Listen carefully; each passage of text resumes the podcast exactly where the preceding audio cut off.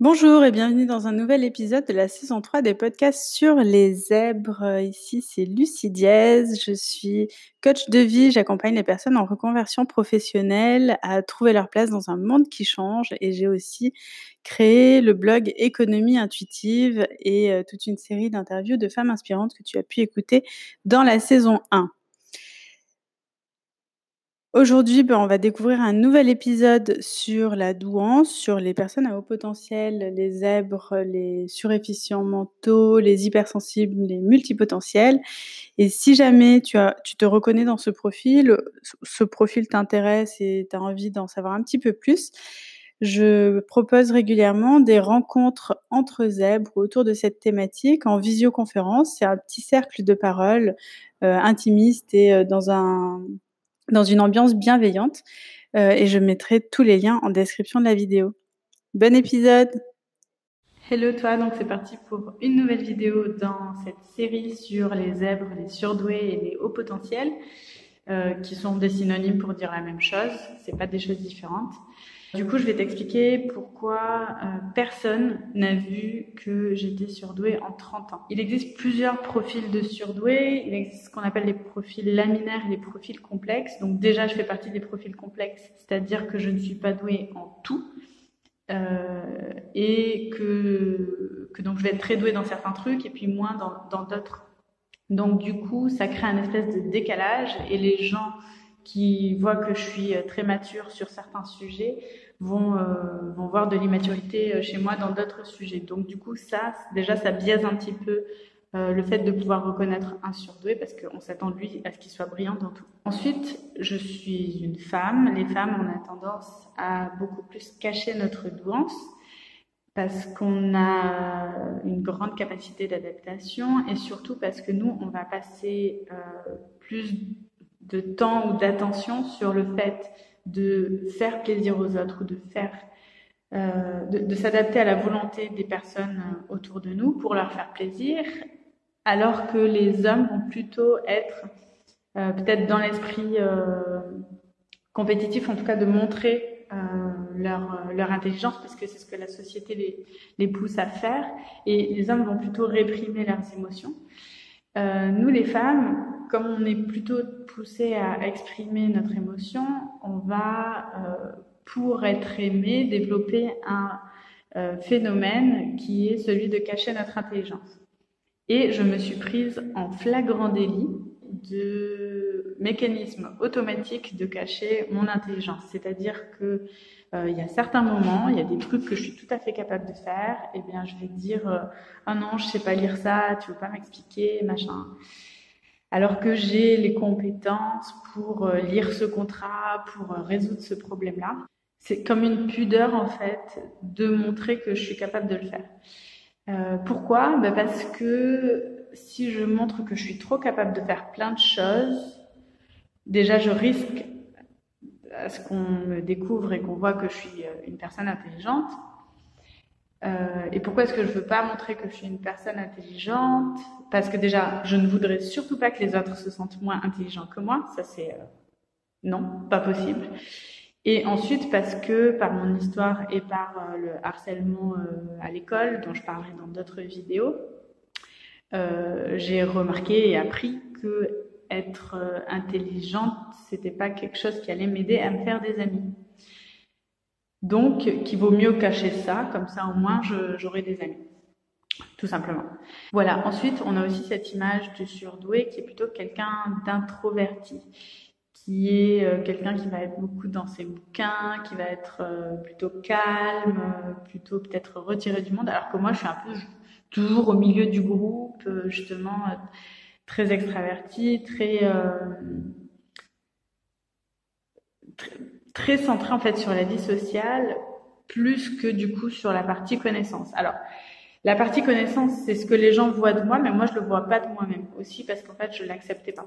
C'est un peu le contraire de ce qu'on imagine euh, être une surdouée parce que comme je passe pas mon temps à la bibliothèque, que je parle beaucoup avec les gens, que euh, je, suis, douée dans certains trucs, mais euh, je suis une cancre dans d'autres matières, et qu'en plus je redouble au lieu de sauter une classe, comment vous voulez que les gens ils imaginent que moi je puisse être surdouée C'est normal en fait, personne n'a pu le voir. Mais en fait, il y a eu des signes euh, tout au long de, de, ma vie qui fait que on aurait pu le diagnostiquer, mais bon, voilà, ma trop grande adaptabilité fait que finalement euh, c'était plutôt difficile à diagnostiquer. Une autre chose en fait qui m'a mis euh, beaucoup en colère, c'est qu'il y a trois ans, sur mon lieu de travail, j'ai un collègue qui a été lui-même diagnostiqué au potentiel.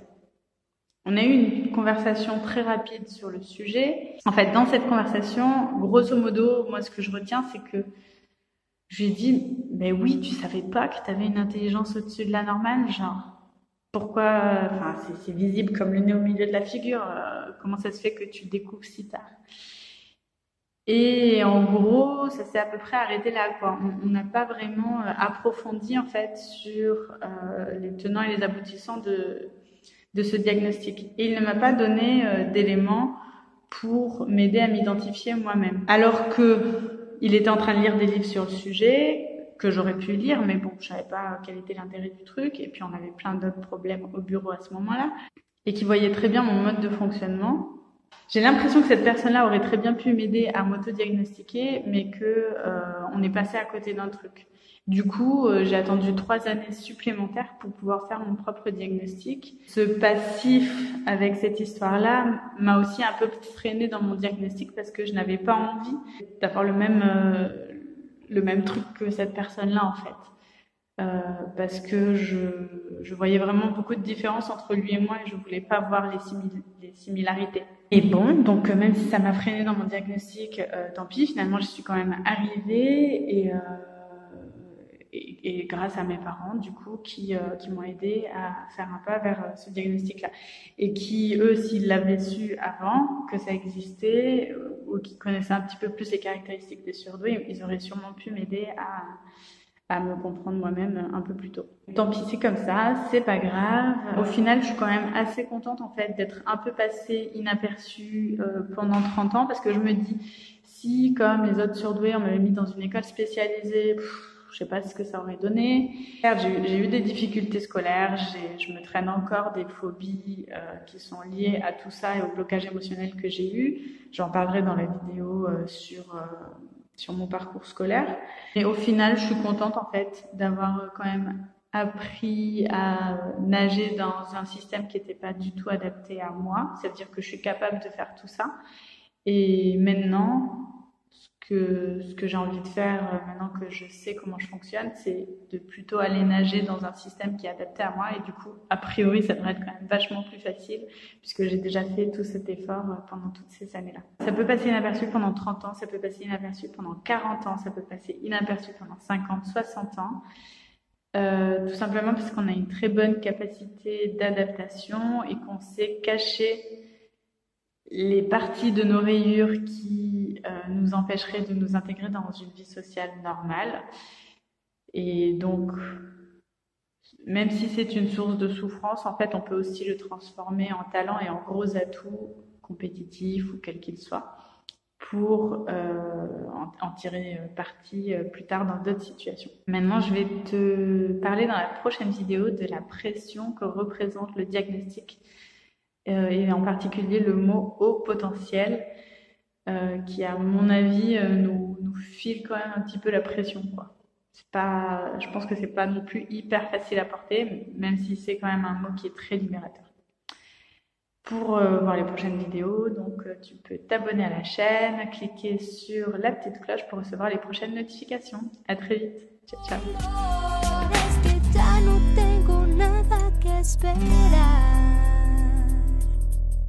Tengo nada